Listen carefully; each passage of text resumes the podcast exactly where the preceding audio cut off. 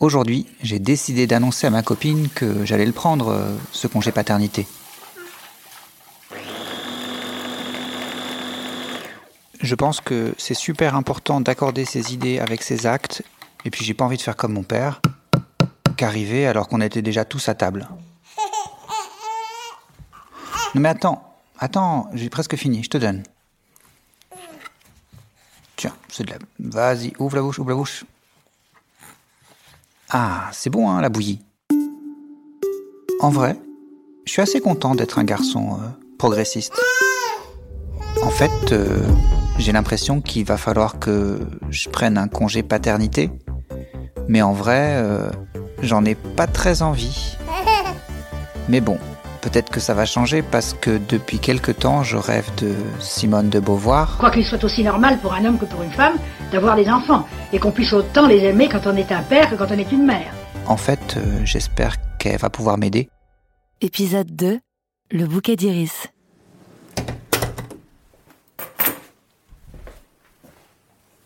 J'ai acheté euh, un bouquet d'iris parce que ça symbolise l'annonce d'une bonne nouvelle. Et bon, là, euh, ma copine, elle va rentrer du boulot. Parce que, comme on n'a pas encore de place en crèche, on se partage le travail. Elle, elle fait le matin, et moi, je fais l'après-midi. Ou alors, je fais le matin, et elle, fait l'après-midi. Et euh, on essaie de, de partager parfaitement à égalité. Mais elle, bon, elle s'est arrêtée trois mois après la naissance, alors ben, ben je lui dois trois mois. En fait, euh, pendant que je faisais ces calculs-là, le bébé, il s'est endormi, et donc moi, bah, je me suis aussi endormi.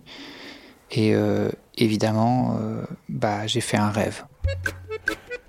Dans le rêve, j'entendais du bruit dans la cuisine, comme la dernière fois. Alors, euh, moi, ni une ni deux, j'ai pris mon bouquet d'iris. Je me suis dit, cool, je vais annoncer ça à Simone. Et, et dans le rêve, je me disais qu'elle allait être fière de moi. Alors, moi, j'appelle Simone. Simone? Et j'ouvre la porte. Mais c'est pas Simone de Beauvoir, c'est euh, Simone Signoret qui cherche son mari.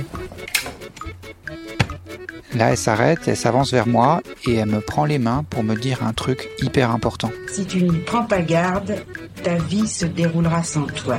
Là, en fait, euh, je vois pas très bien où elle veut en venir. Je crois que si on a un enfant, il faut pas le laisser grandir en votre absence. Il faut pas s'apercevoir tout d'un coup qu'il n'est plus un enfant, mais qu'il est déjà un adolescent sans avoir vécu avec lui.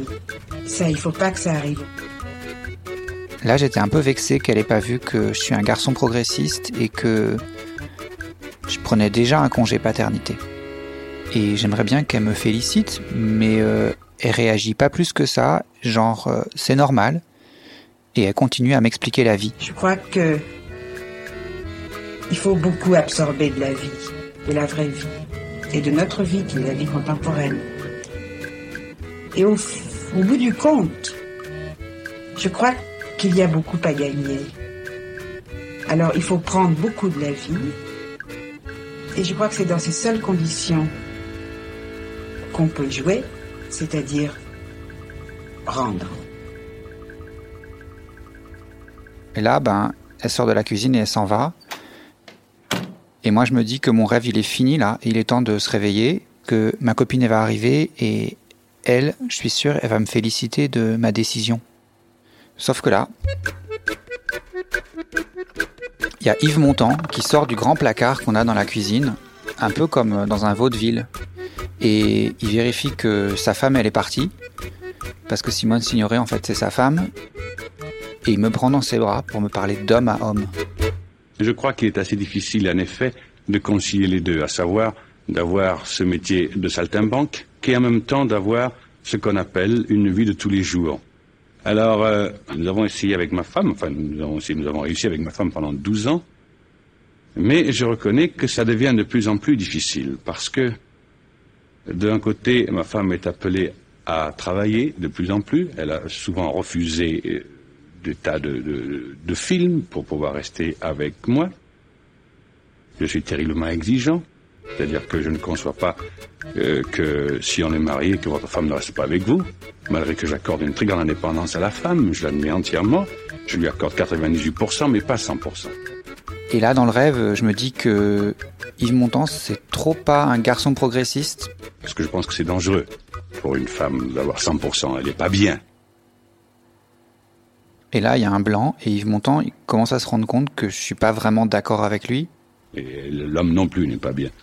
Et moi, je, je m'écarte de lui, et je lui repousse la main, et parce que je voudrais pas qu'on croie que qu'on est du même bord.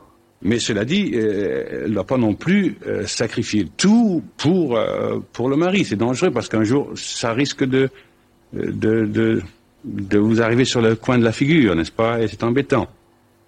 Moi, je lui dis que ça risque pas de m'arriver parce que je prends un congé paternité et c'est moi qui me sacrifie, ok? Et là, ça tombe bien, le téléphone sonne et je dis à Yves Montand qu'il doit me laisser tranquille parce que là, je dois répondre. C'est ma copine et il faut que je lui annonce la nouvelle. Allô? Oui, oui, c'est moi, Léo Favier. Bonjour. Ah oui, oui, ça m'intéresse toujours. Là, euh, je, suis libre. Je suis, enfin, je suis disponible. Ah, c'est super. Ouais, bah, avec plaisir. Euh, c'est, euh, bah, je vous envoie les éléments.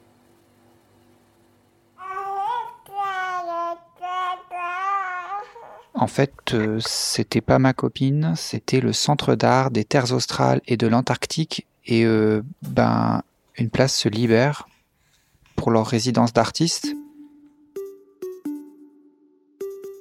Et ils m'ont choisi. Je, je me demande comment je vais annoncer ça à ma copine.